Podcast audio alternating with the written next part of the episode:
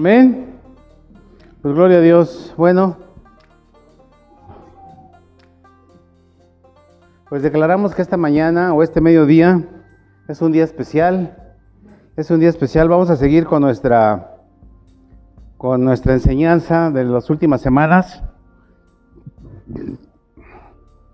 ¿Cuántos anotaron Daniel 12.2? ¿Quién anotó Daniel 12.2? Que es parte del tema central de, nuestra, de nuestro mensaje. ¿Daniel qué? 12.2. Daniel 12.2, ¿qué dice? ¿Qué dice para ti?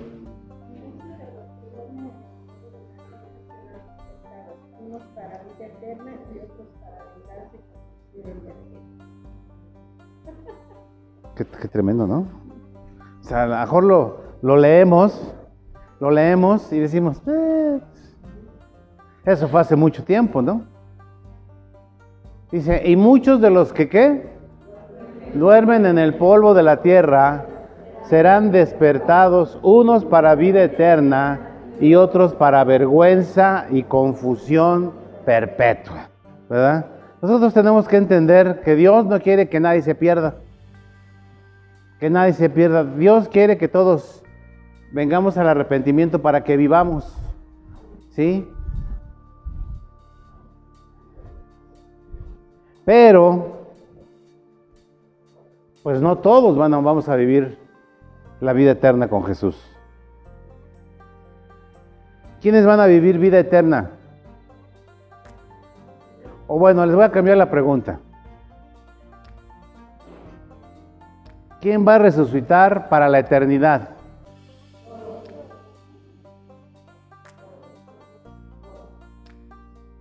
¿Quién dijo aquí todos?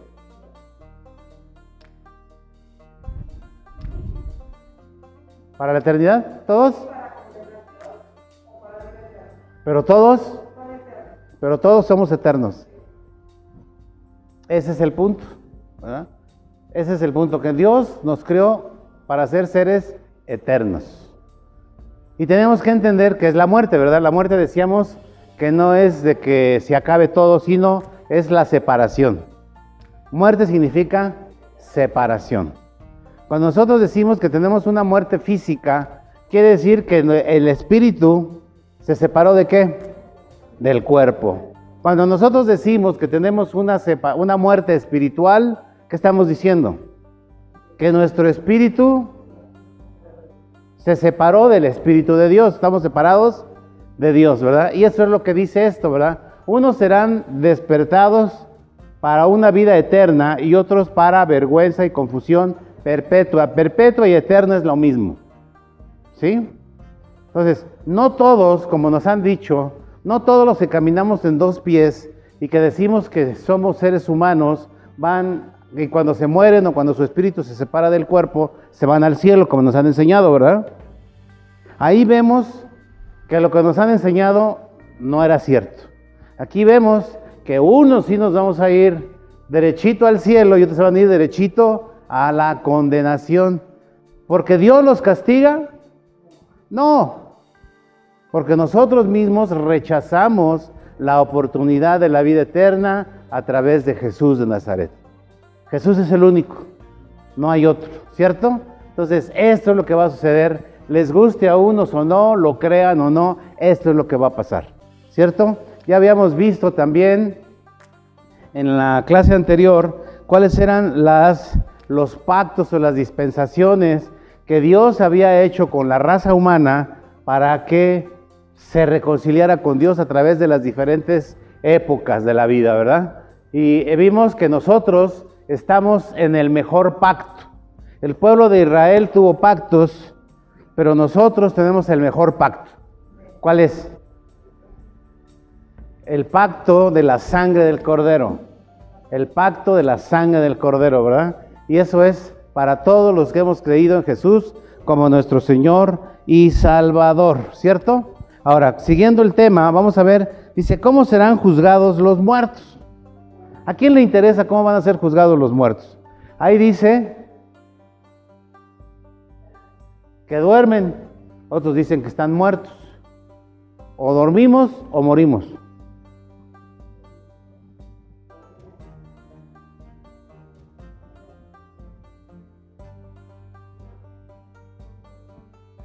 Ahí dice, no dice los que murieron, ¿verdad? Dice qué?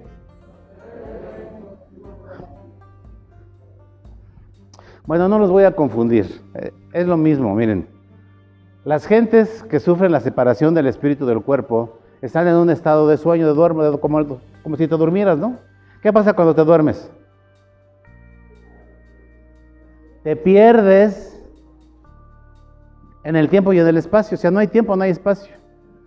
Los que son dormilones se duermen a las 8 de la noche y despiertan a las 8 de la mañana del otro día, ¿no? Dicen, pero si me acabo de dormir, me acabo de acostar, ¿no? Entonces quiere decir que el tiempo y el espacio no funcionan. Y es exactamente lo mismo que sucede con los que ya el espíritu se fue separado del cuerpo, o sea, en un tiempo como de sueño, como, de, como si durmieran, ¿verdad? Van a ser resucitados o van a ser despertados para vida eterna o para condenación o vergüenza eterna, ¿verdad? Ok, ok. Entonces ya se aprendieron Daniel 12, 12, 2. Ok, ok, entonces vamos a ver qué dice primer libro de Reyes 17 del 20 al 23.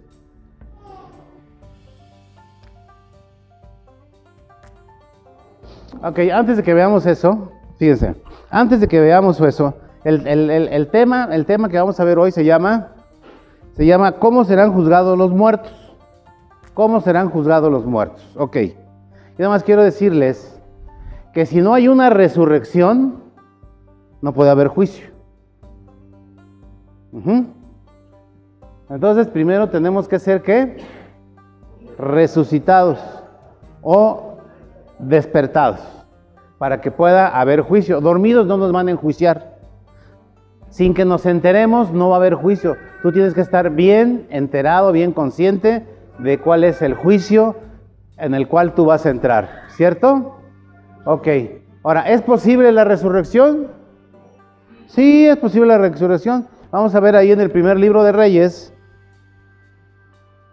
Primer libro de Reyes 17, del 20 al 23.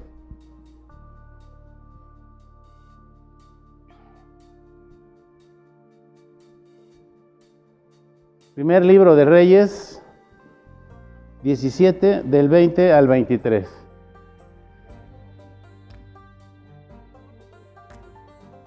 Del 20 al 23.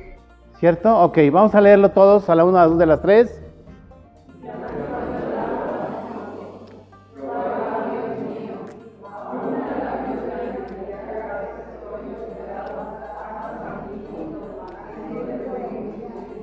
Pero fíjese que estaba preguntando, ¿eh?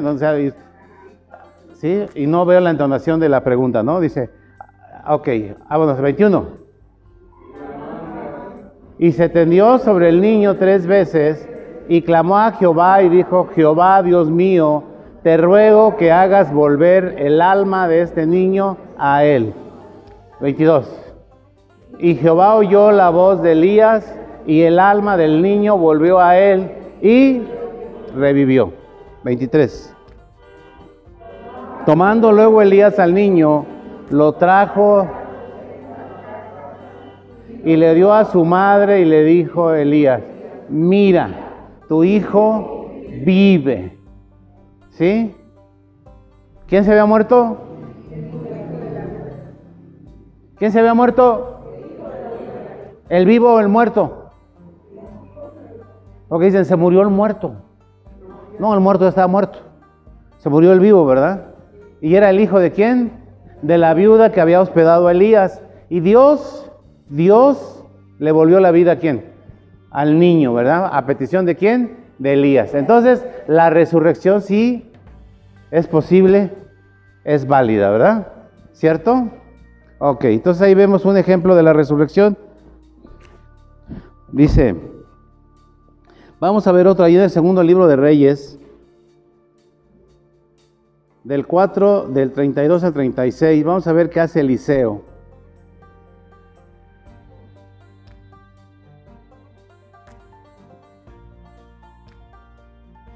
Segundo libro de Reyes, del 4, del 32 al 36. Y lo leemos y dice así. Y venido Eliseo a la casa, he aquí que el niño estaba muerto tendido sobre su cama. Eso. Entrando él entonces, cerró la puerta tras ambos y oró a Jehová. Después subió y se tendió sobre el niño, poniendo su boca sobre la boca de él.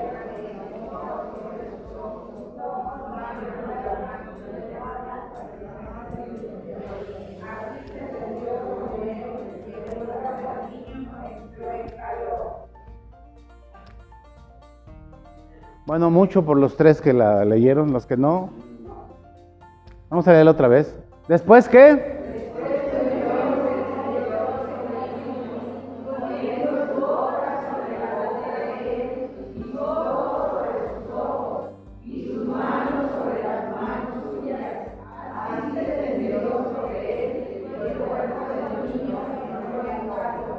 ¿35? Volviéndose luego por la casa una y otra parte y después subió y se tendió sobre él nuevamente. Y el niño estornudó siete veces y abrió los ojos. Entonces llamó él a Gisé y le dijo, llama a casa de la tsunamita. Y él la llamó y entrando ella, él le dijo, toma a tu hijo. ¿Qué fue lo que pasó ahí? ¿Qué pasó en el primer libro de Reyes? En el primer libro de Reyes, ¿qué fue lo que pasó? ¿Quién? ¿Quién? Elías. ¿En este quién fue? ¿Fue Elías el que resucitó? ¿Fue Eliseo el que resucitó? No, ¿quién es? No, no, no, no, no, no, no, no, no. No fue Elías el que resucitó al niño. No fue Eliseo el que resucitó al niño. ¿Quién fue? Esa era la pregunta, ¿verdad? Esa era la pregunta, ¿no? Entonces, ¿quién fue? Dios. Bueno, pues Dios sigue resucitando.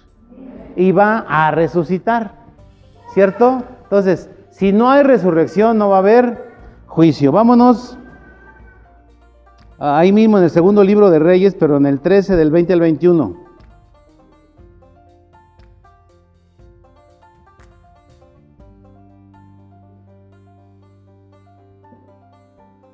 Segundo libro de Reyes del 13, 20 y 21.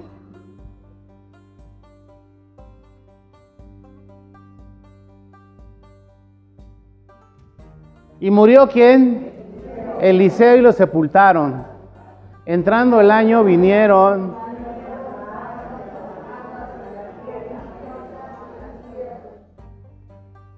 A ver, otra vez, no, otra vez. Dice, y murió Eliseo.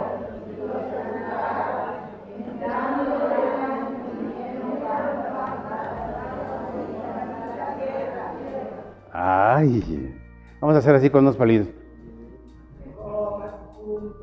¿Verdad? Sí, vamos a ponerla. Ok, 21. Y aconteció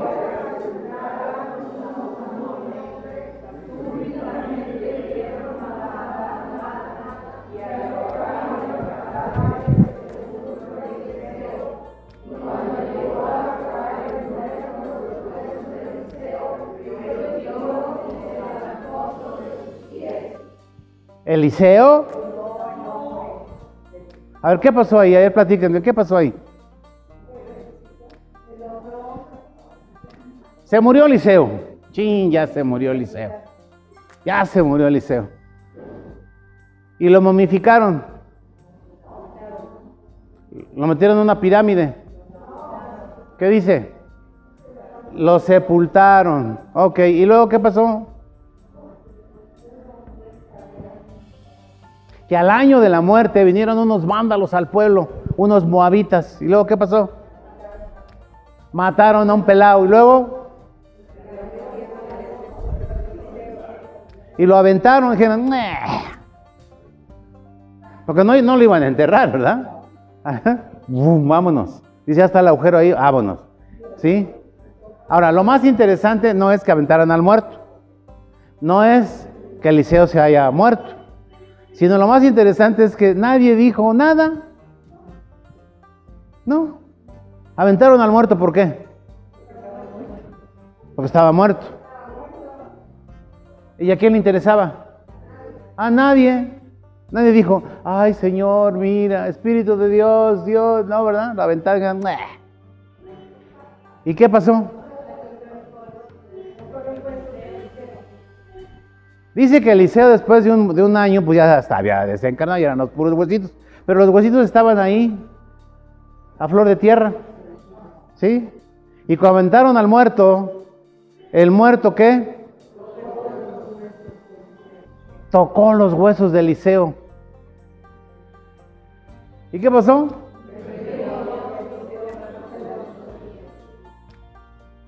O sea, ¿qué pasó ahí?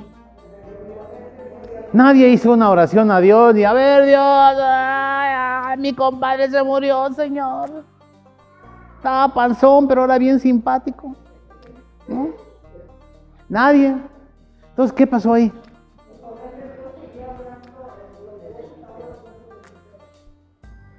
La unción que Dios le dio a Eliseo no terminó con la muerte. Los huesos, aún los huesos de Eliseo, tenían esa unción que Dios le había dado. Y la sola unción revivió al muerto. Todos ustedes están muertos. Pero a lo mejor en ustedes hay un Espíritu de Dios poderoso que pueden revivir a otros.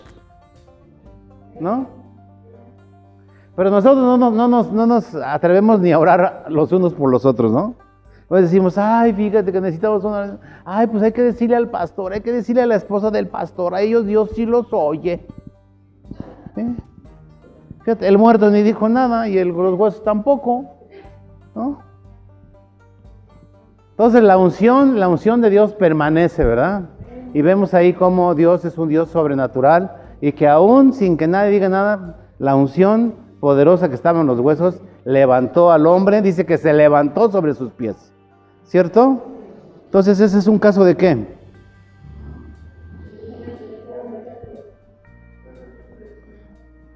De resurrección. Jesús practicó también la resurrección. ¿Sí? ¿Por qué Jesús? Porque en él estaba qué? El Espíritu de Dios. ¿Sí? El Espíritu de Dios. Vamos a ver ahí en Mateo 9, del 18 al 25.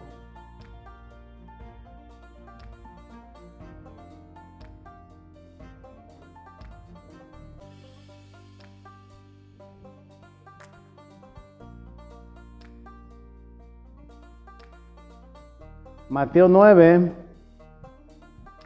del 18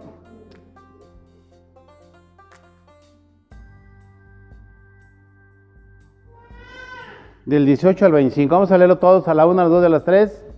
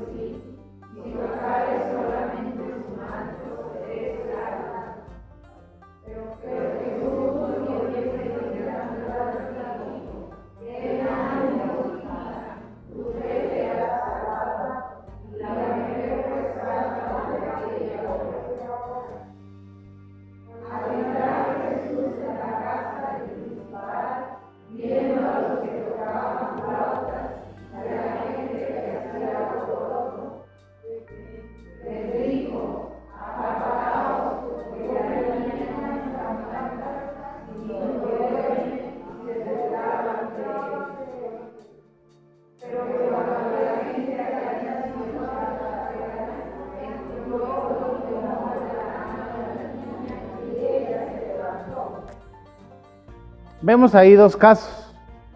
un caso de una muerte viva y un caso de la muerte muerta. ¿Quién era la muerte viva? Una mujer que dice, dice la escritura que tenía 12 años con un problema físico y que estaba muerta.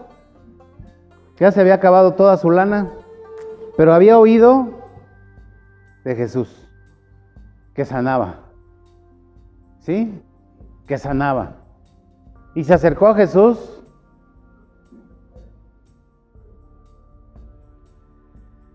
¿Y qué dijo? ¿Qué dijo en su interior? Si tan solo tocar el borde de su manto, ¿qué? Seré sana.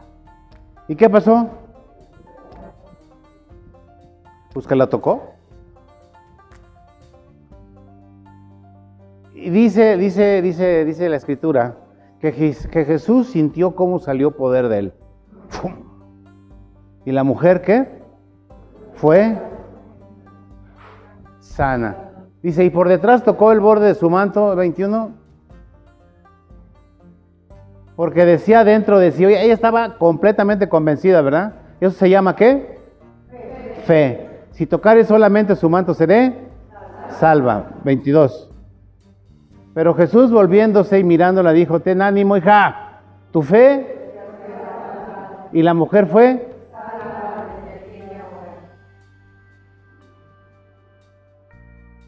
¿Qué hizo la mujer? Jesús no le dijo nada, Jesús no oró por ella. Jesús ni siquiera le dijo, Señor, tócame, mírame. No. ¿Qué pasó ahí? Que la fe de lo que ella había oído y de lo que ella había visto, que yo creo que había visto cómo Jesús sanaba enfermos, cómo hablaba del reino de los cielos, ¿verdad? Y en ella, ¿qué pasó en ella?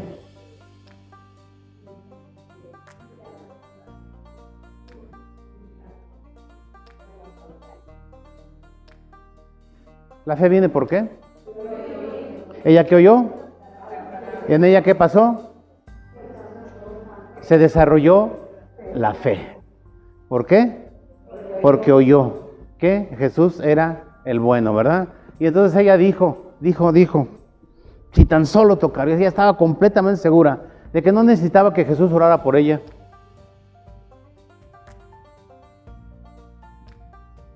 En aquella dijo, si tan solo tocare su manto, ¿por qué?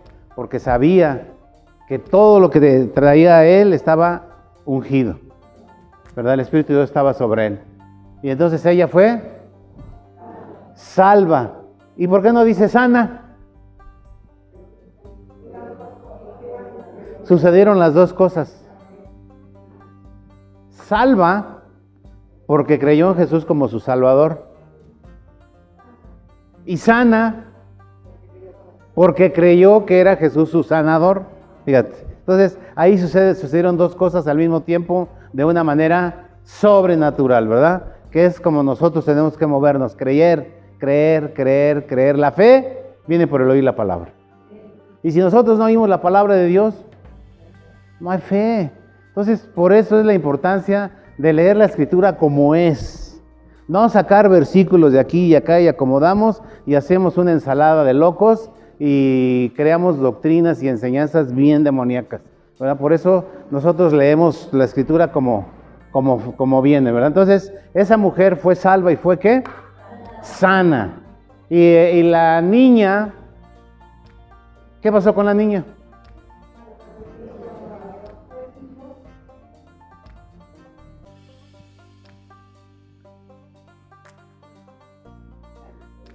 Jesús, Jesús conocía realmente quién era él, ¿verdad?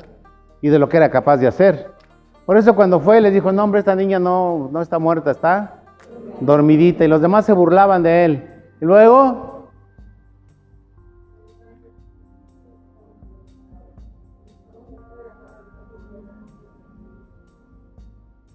vemos en los casos de, Isaías y en el caso de Elías que ellos tuvieron que tener contacto con el con el muertito, ¿verdad? Y aquí Jesús simplemente dice que la tomó de qué? De la mano le dijo, levántate, levántate, levántate. Niña, levántate. Y la niña no se levantaba. ¿No? La niña se levantó. Y la niña se levantó. Porque la palabra de Dios tiene poder, poder. Y el Espíritu, Espíritu Santo que estaba en Jesús le entró en la niña, la levantó, firmó sus pies y le dijo, aquí estoy, presente. ¿Cierto? Son señales de qué? De resurrección. Entonces por eso es que nosotros tenemos que esperar una resurrección antes del juicio. Todos vamos a ser resucitados. Uno para gloria y otros para vergüenza eterna. Vamos a ver otro caso.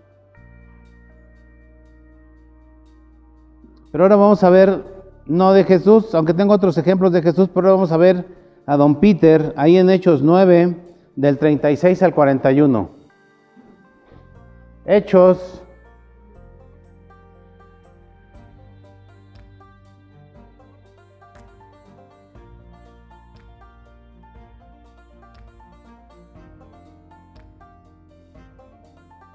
Hechos 9 del 36 al 41, ¿listo?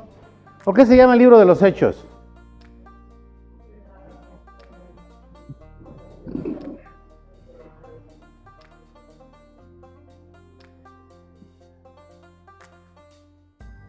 Porque ese libro narra qué? ¿Narra qué?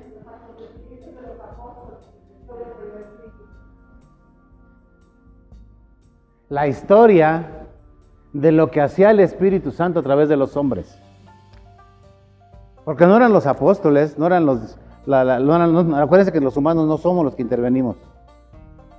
Es el Espíritu Santo obrando a través de nosotros, ¿cierto? Entonces el libro del Espíritu Santo a través de sus siervos, ¿verdad? Los discípulos. Entonces vemos aquí que dice que había entonces en qué? En Jope, ¿una qué?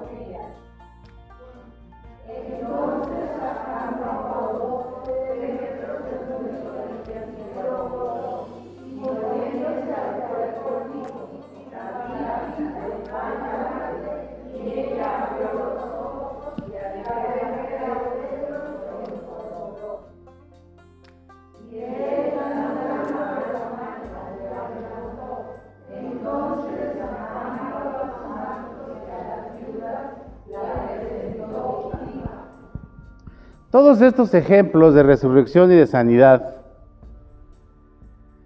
han sido iguales. ¿No? ¿Cómo fue la resurrección que hizo Elías? Ya se les olvidó.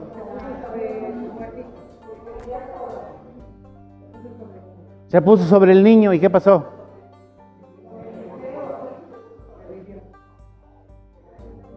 Y Eliseo también, fíjense, Elías y Eliseo hicieron casi lo mismo, o lo mismo. Nada más hay una diferencia. Dice que Elías se tendió sobre el cuerpo y con Eliseo fue un poquito más específico. Dice que puso su boca sobre su boca, sus ojos sobre sus ojos y sus manos sobre sus manos. ¿Cierto? Después vimos que Jesús le dio la mano a la niña, le dijo, niña, levántate. Pedro oró, dice que primero se arrodilló, estuvo orando y después...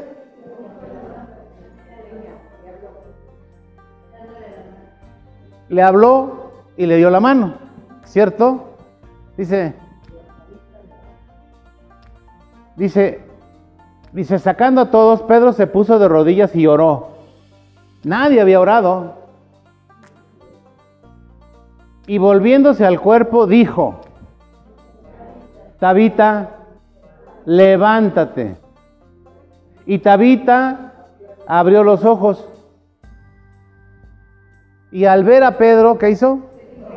Se incorporó. Y una vez que se incorporó, dice que Pedro le dio la mano. Fíjense cómo Dios actúa de diferentes formas. O sea, no es cuadrado y a veces nosotros queremos que todas las cosas sean cuadradas. A fuerzas tenemos que orar, a fuerzas tenemos que tocar, a fuerzas tenemos que esto, a fuerzas tenemos que el otro, ¿no? Dios es multiforme, tiene muchas maneras, pero lo que Él dijo que iba a hacer, lo va a hacer.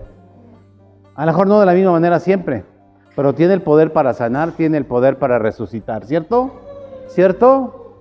Ok, entonces nosotros estamos viendo ejemplos de la resurrección.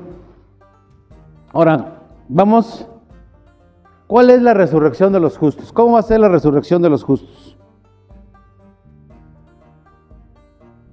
¿Cómo va a ser la resurrección de los justos? A ver.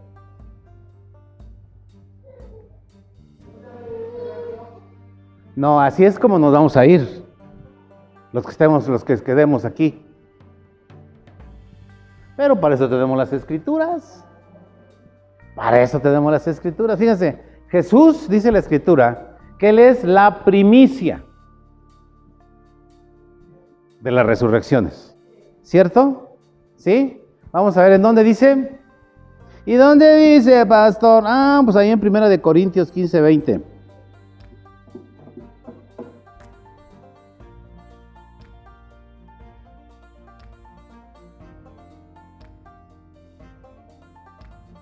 Primera de Corintios, Primera de Corintios 15, 20.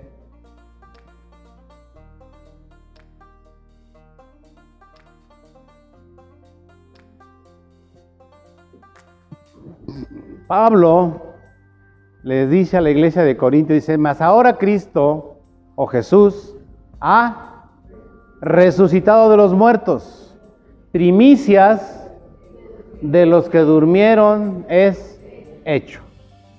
¿Y qué quiere decir primicias? Pero ya vimos que Elías resucitó, resucitó ¿Quién más? Eliseo. Entonces, ¿por qué dice primicias?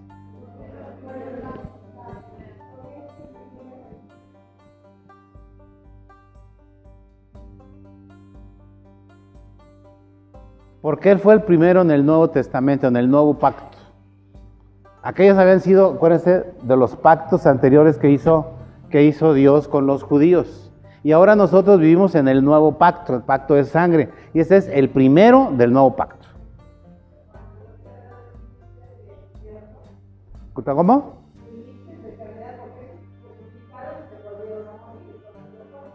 Sí, sí, sí. Pero resucitó, aquí la, el chiste es que resucitó.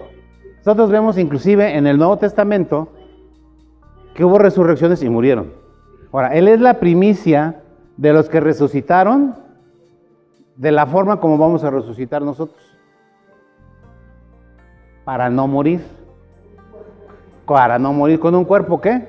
glorificado, ¿cierto? Entonces, en el nuevo pacto las resurrecciones van a ser diferentes. Ahora, es bien cierto, fíjense, es bien cierto también, no se confundan, que también aquí en el nuevo pacto nosotros alguien puede caer muerto ahorita y puede ser resucitado y volver a morir. Eso no, no lo exime de eso, pero aquí lo que estamos viendo es precisamente lo que Jesús iba a hacer el día de la resurrección de todos los muertos para juicio. ¿Sí? Él es la primicia y él no va a morir. Él está vivo, ya no. ¿Por qué? Porque él venció a la muerte, ¿cierto? Ok, por eso es la primicia de los que duermen es hecho. Entonces, Jesús es la que? La primicia. Y los santos del Antiguo Testamento son evidencia de esta resurrección, ¿verdad? Vemos en Mateo 27, del 52 al 53.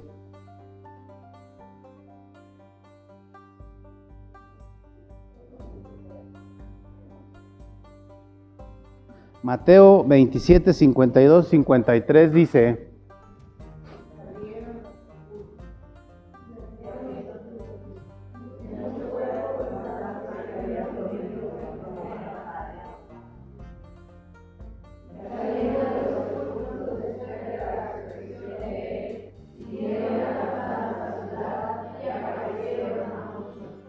¿Qué pasó ahí?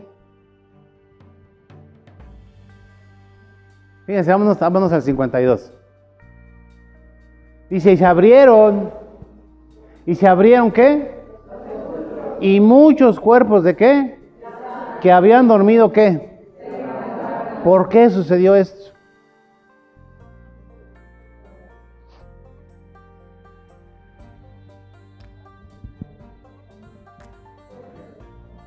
En el Antiguo Testamento, fíjense, en el Antiguo Testamento se morían y los judíos iban al seno de Abraham. ¿Dónde estaba el, centro seno de Abraham? En el centro de la tierra. ¿Y dónde estaba el infierno? Vamos a llamarlo así. En el centro de la tierra, ¿verdad? Acuérdense del caso aquel de Lázaro y el mendigo que Lázaro estaba en un lado y el, y el mendigo en otro, ¿cierto? ¿Por qué? Porque Jesús fue el que inauguró la ascensión al reino de los cielos. Por eso estos sepulcros, cuando Jesús murió, Él fue la primicia de un cuerpo glorificado. Y estos que fueron sepultados y que resucitaron con cuerpos, ya con cuerpos glorificados para estar ¿dónde? en el reino de los cielos, en la presencia de Dios. Ya nosotros los que nos morimos no nos vamos al seno de Abraham. ¿A dónde nos vamos? Nos vamos a la presencia, a la presencia de Dios. ¿Cierto? Así es. Entonces, esto es la primicia de los que resucitaron en el Antiguo Testamento, que eran justos. Luego dice ahí, dice que los que están en Cristo, sean muertos o vivos, serán los próximos en ser resucitados. Vamos a ver ahí en Primera de Tesalonicenses 4, del 13 al 17.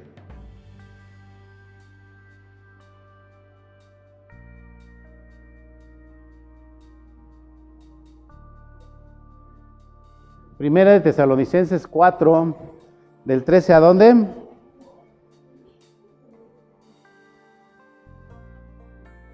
Al 17. Vamos a leerlo. Tampoco queremos, hermanos, que ignoréis acerca de los que duermen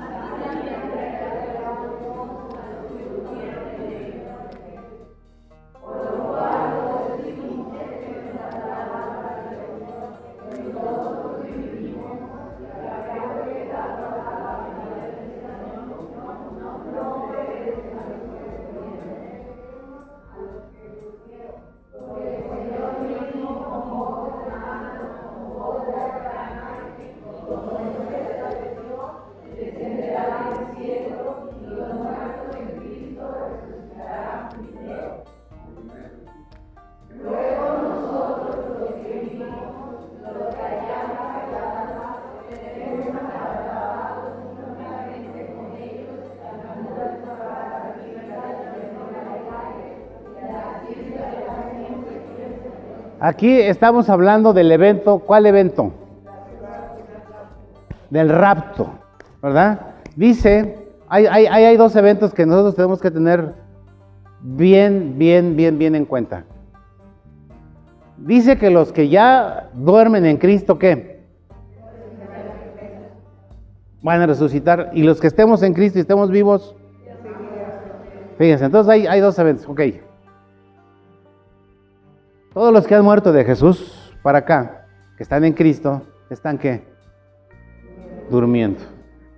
Pero cuando venga el Señor en las nubes, ¿qué, ¿qué va a suceder? Esos se van a ir primero. Esos se van a ir primero. Y después nosotros, los que estemos vivos, entonces sí va a pasar que en un abrir y cerrar de ojos seremos transformados. Y entonces seguiremos aquellos. ¿Con un cuerpo qué? Glorificado. Un cuerpo como el, como el que tuvo Jesús, que es la primicia. Un cuerpo qué? Incorruptible. Un cuerpo eterno. ¿Y cómo va a ser ese cuerpo? ¿Se han imaginado ustedes alguna vez cómo va a ser ese cuerpo? ¿O se imagina que vamos a hacer así como gasparines? Unas sábanas bailan, ¿no? ¿O cómo, cómo se imaginan? Echen a trabajar. ¿Qué cuerpo? ¿Cómo va a ser nuestro cuerpo? ¿Cómo va a ser nuestro cuerpo? ¿Cómo va a ser? Sí, por supuesto que es un cuerpo espiritual, pero ¿cómo va a ser?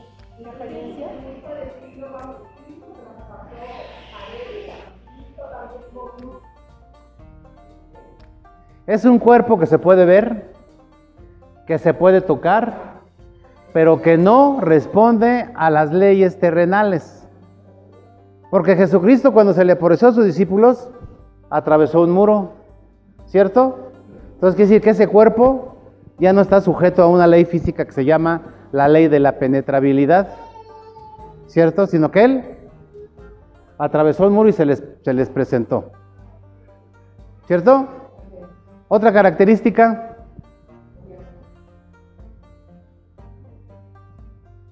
¿Qué le dijo aquel que dudó? Entonces lo podían qué? Tocar. To métele, métele, tócale. ¿Cierto? Entonces un cuerpo qué?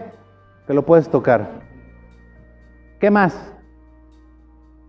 Que podía comer. ¿A cuánto les gusta la comida? Vamos a comer también allá. Vamos a comer allá también unos, unos filetitos, ¿verdad? Unos filetitos, eh, unos filetes celestiales, unas lechugas celestiales, ¿verdad? Ok, entonces ese es el tipo de cuerpo que vamos a tener. ¿Un cuerpo qué? Glorificado, eterno. Ya no va a haber muerte. ¿Cierto? Por eso Jesús resucitó con un cuerpo glorificado, está sentado a la derecha del Padre y él ya no va a morir. Los que murieron en Cristo van a resucitar cuando baje Jesús, ellos se van a ir primero y luego nosotros los que hayamos quedado. ¿Sí? ¿Cuántos de aquí se van a ir? No, pero vivos.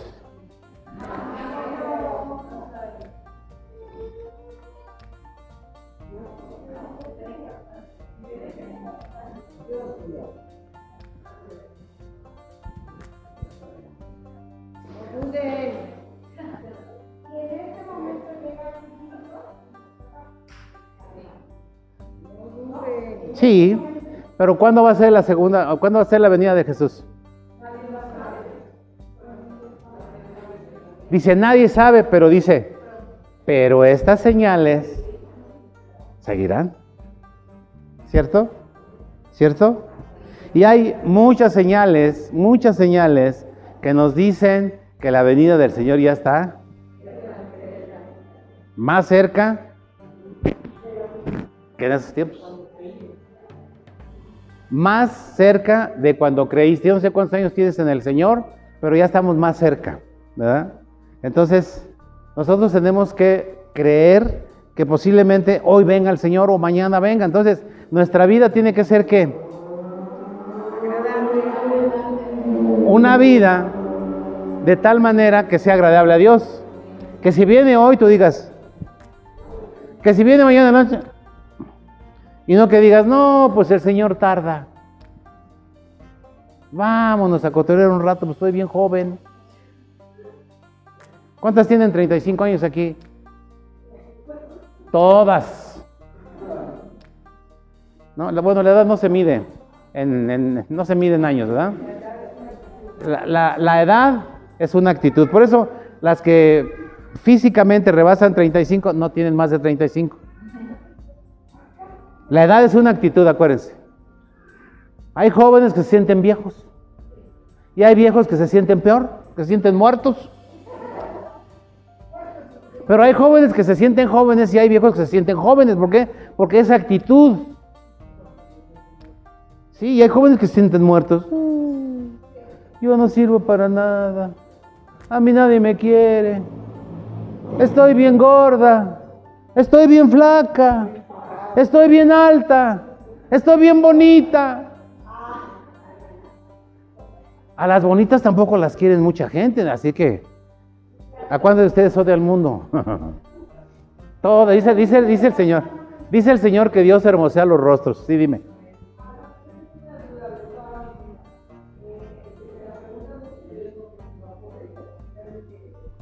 Tú suéltala aquí, échala.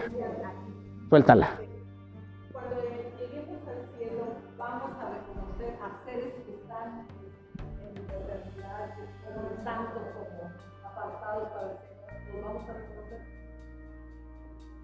¿Oyeron la pregunta? Voy a ser tu profeta. ¿Sabes lo que quiere decir un ¿Sabes lo que hace un profeta? No, no, ese es un adivino, ese es un adivino un profeta, no, pero mira, profeta es alguien que habla de parte de alguien. Hay profetas de Dios que hablan de parte de Dios y hay profetas que hablan del diablo. En este momento yo voy a hablar de tu parte, entonces yo voy a ser tu profeta. ¿Sí? Ese es un profeta, el que habla de parte de alguien. Acuérdense que hay profetas de Dios que hablan de parte de Dios y hay profetas que hablan de parte del diablo o parte del mundo. Entonces yo voy a ser tu profeta. ¿Cómo te llamas? Marta. Dice Marta, a ver, le una pregunta tomando este tema. Dice Marta que ella te dio una pregunta que la ha inquietado por muchos años. Cuando estemos en la presencia de Dios, ¿vamos a reconocer a seres que estén con Él?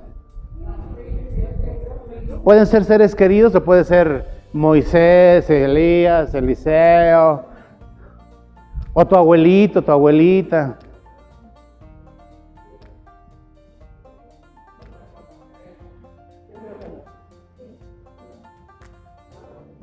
Miren, ahí les va.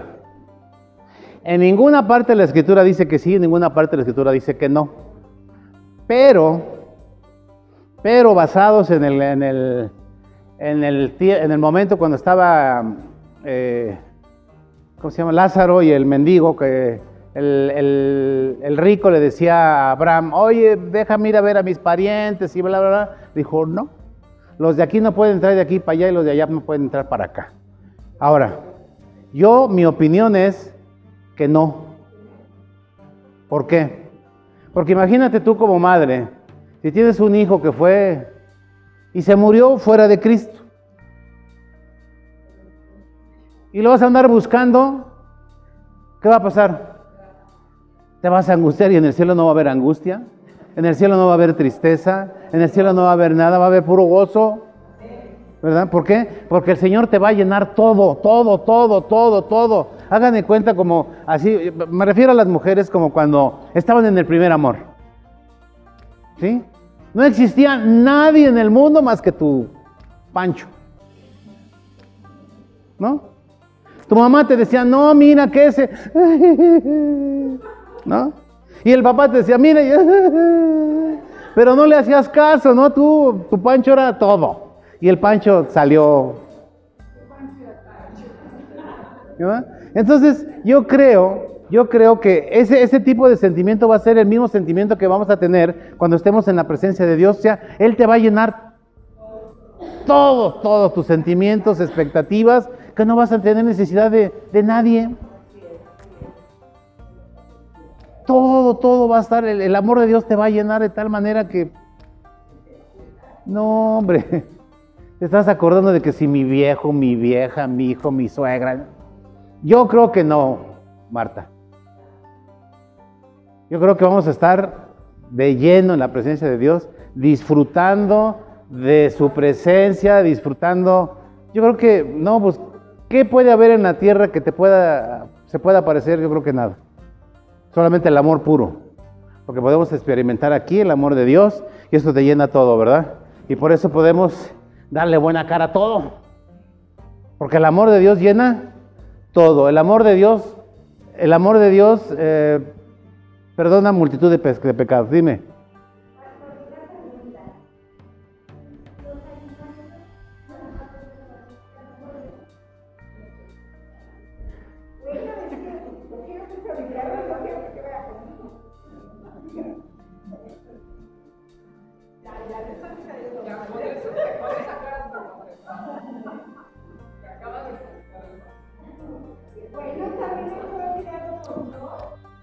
Sí sí. Pero Jesús no murió por los animalitos. El cielo es para nosotros. Es para nosotros. Cuando yo era, cuando yo era gentil, cuando yo era del mundial, decían que los perritos iban a hacer los, nos iban a ayudar a cruzar el, el, río, ¿no? ¿Sí? Entonces, mira, es una pregunta que yo creo que nadie te puede contestar, porque en ningún lado de la escritura está. Lo que sí te puedo decir es que Jesús es el único camino al cielo. Y si un perrito no tiene el conocimiento de su criador, pues yo creo que el, el, perrito se muere, el gatito se muere, el pagarito se muere y se acabó la historia, ¿verdad? Solamente nosotros, la corona de la creación, los hijos de Dios en los cuales Él sopló, Él sopló aliento de vida, somos los únicos para llegar a la presencia de Dios a través de Jesús. Somos los únicos que podemos reconocer porque un animalito no peca, ¿no? Ahora, ¿qué clase de animales va a haber si va a haber animales o no? No sabemos. No sabemos. Pero imagínate, pero imagínate, si tú querías tanto a tu perrijo, te, te sí, porque hay perrijos y hay gatijos. Y hay pajarijos, ¿verdad? Por ejemplo, fíjate, yo tengo una hermana, mi hermana menor, mi hermana menor vivió 14 años con su perrijo y se le acaba de morir. ¿Tú crees que ese perrijo se va a ir al cielo con ella? Yo creo que no. ¿Qué pasa, Lucy?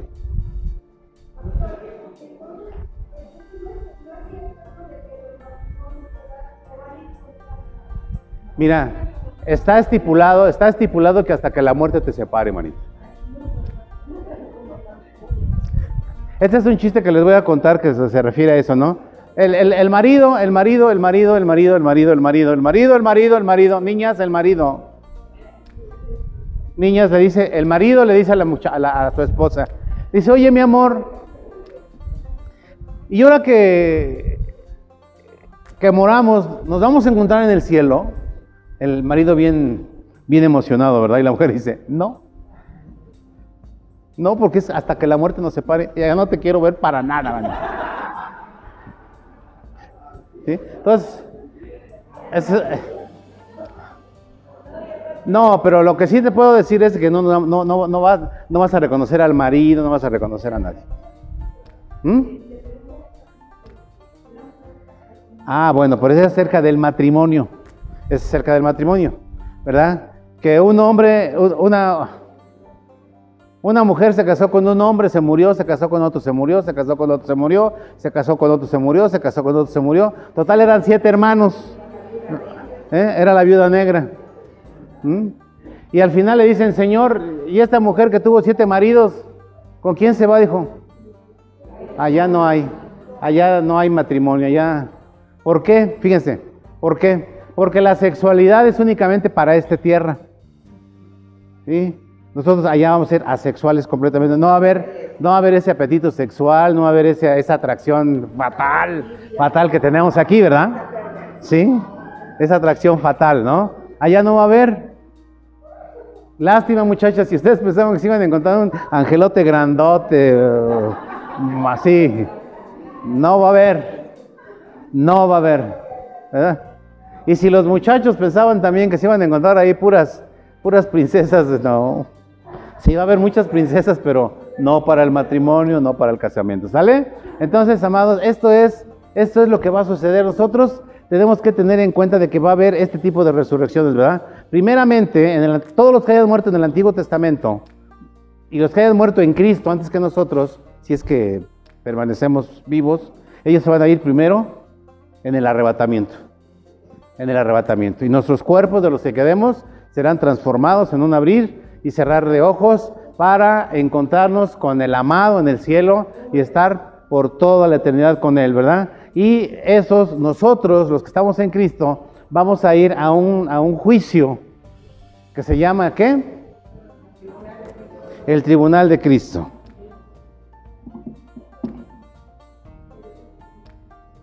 Ok, entonces ya vimos, ya vimos lo que dice Daniel 12.2, ¿verdad?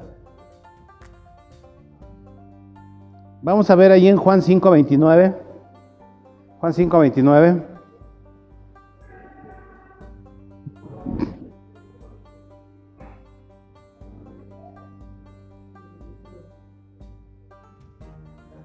Dice ahí Juan, dice, ¿y los que hicieron qué?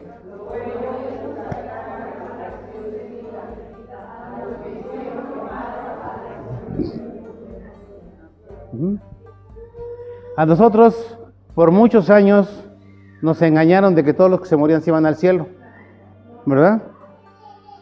Pero ya a través de la escritura nosotros podemos darnos cuenta de que, pues no es cierto que nosotros mismos aquí en la tierra escogemos a dónde nos vamos.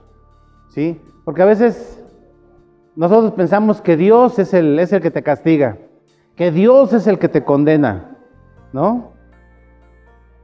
Pero realmente, ¿quién es el que se condena?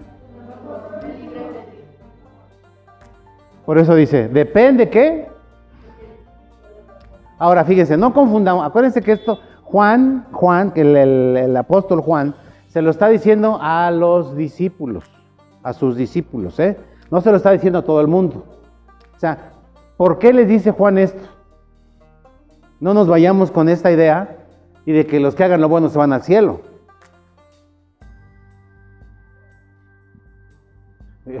así. Entonces, ¿qué estoy leyendo?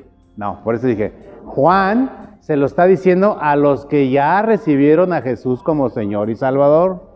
Entonces dice, dice la escritura que nosotros fuimos creados para buenas obras, según las obras que Dios estableció desde antes, ¿cierto? Entonces, cuando nosotros venimos a Cristo, nosotros tenemos que vivir para hacer lo bueno, lo que Él quiere que hagas.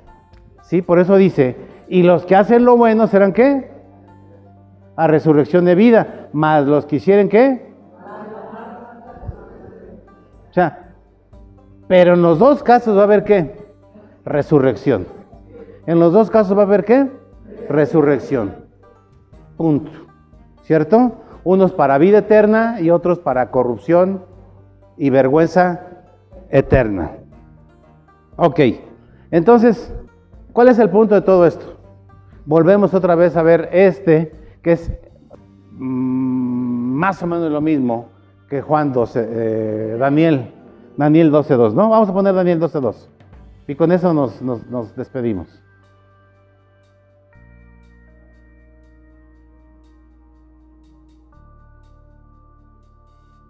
Daniel 12:2. Dice, y muchos de los que duermen en el polvo de la tierra serán despertados, unos para vida eterna y otros para vergüenza y confusión perpetua. Amados, eso está establecido también para nosotros los que hemos creído en Cristo, también los que se han muerto en Cristo, están esperando el día de la qué? De la resurrección. Los que se han muerto, pero que no se han muerto en Cristo, están esperando también la resurrección, pero para vergüenza y confusión eterna. Amados, por eso yo les digo, prediquen, enseñen, hablen de la obra redentora, sobre todo a los más cercanos, ¿verdad? Porque se muere tu abuelita y hay un llanto, y pero nunca le hablaste de Cristo. Tu mejor amiga de la secundaria, ay no, pero es que esa, no, ¿cómo crees? Si era servidora de la Guadalupana, ¿y qué? ¿No? No, es que será bien mocha. Mira, la espada, que es la palabra de Dios, vence cualquier cosa. La palabra de Dios dice que penetra y corta. ¿Cuál es nuestra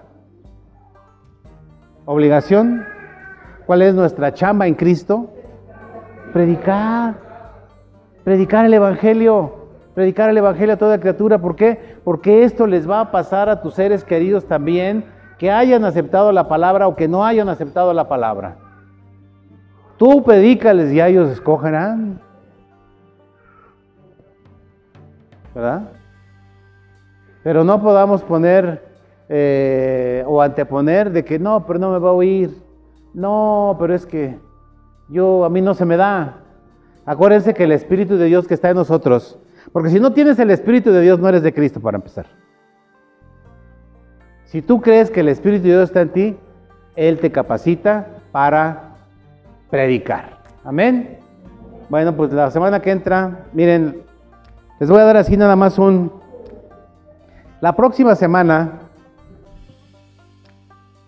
vamos a hablar de los premios, de las coronas que tenemos nosotros como cristianos que va a haber en el cielo. Nos van a dar premios, cinco premios, cinco coronas. ¿Cuáles son? Próximo capítulo, la próxima clase. Amén. Pues Dios te damos gracias, muchas gracias Señor, por tu amor, por tu misericordia, por tu palabra, Señor. Gracias, gracias, gracias, gracias Señor, porque nosotros tenemos la seguridad de que vamos a resucitar para vida eterna, Señor. Gracias por la vida que nos das, gracias por los dones, gracias por la sanidad, Señor. Gracias, gracias, porque aún en cualquier tiempo difícil o bueno, Señor, tú eres Dios. Tú eres mi Señor y tú eres mi Salvador. Tú me has habilitado y me has, me has capacitado, Señor, para derribar cualquier gigante que se presente, Señor. De salud, de incredulidad, de temor, de duda, de todo, Señor. Tú eres mayor que todos esos, Señor. Tu palabra dice, Señor, que tú venciste a Satanás y a sus demonios y que nos has dado poder y autoridad para destruir, para deshacer sus obras. Señor, y yo declaro en esta mañana, tarde, Señor, que tú ya nos diste la victoria, Señor, que somos más que vencedores en aquel que murió en la cruz por nosotros, Señor.